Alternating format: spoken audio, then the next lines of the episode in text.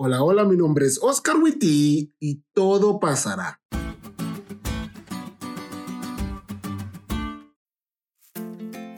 Los seres humanos somos seres sociales, es decir, nos encanta la compañía, formar parte del grupo que tenemos cerca. Esa bonita necesidad comienza en casa al formar parte de nuestra familia, luego en la escuela con nuestros compañeros y en la iglesia con nuestros hermanos.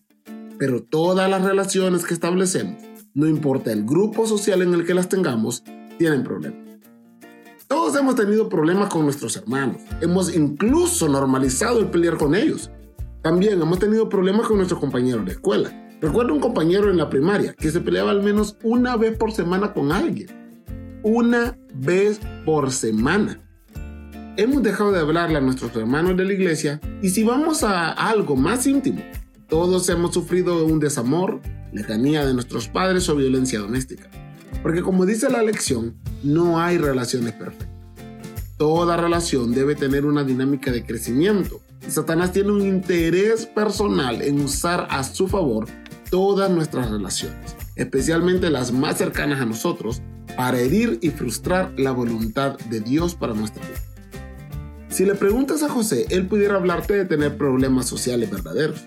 Entre las peleas con sus hermanos, el acoso de la esposa de Potifar, el ser encarcelado injustamente y crear relaciones con un amigo, entre comillas, que se iba a olvidar de él por casi tres años, José vivió varios años más.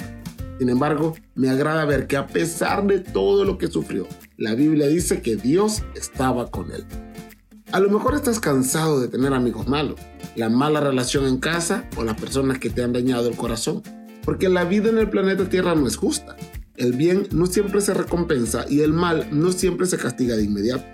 Pero en medio de toda la injusticia, sufrimiento y desencanto que puedan producirte las relaciones, Dios ha prometido estar contigo. Esto no será para siempre.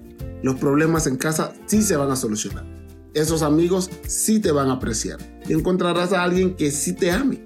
Pero mientras todo eso sucede, descansa en Dios y encárgate de fomentar la relación más importante de todas, la relación con Él.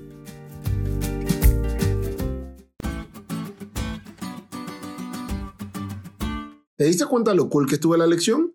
No te olvides de estudiarla y compartir este podcast con todos tus amigos. Es todo por hoy, pero mañana tendremos otra oportunidad de estudiar juntos.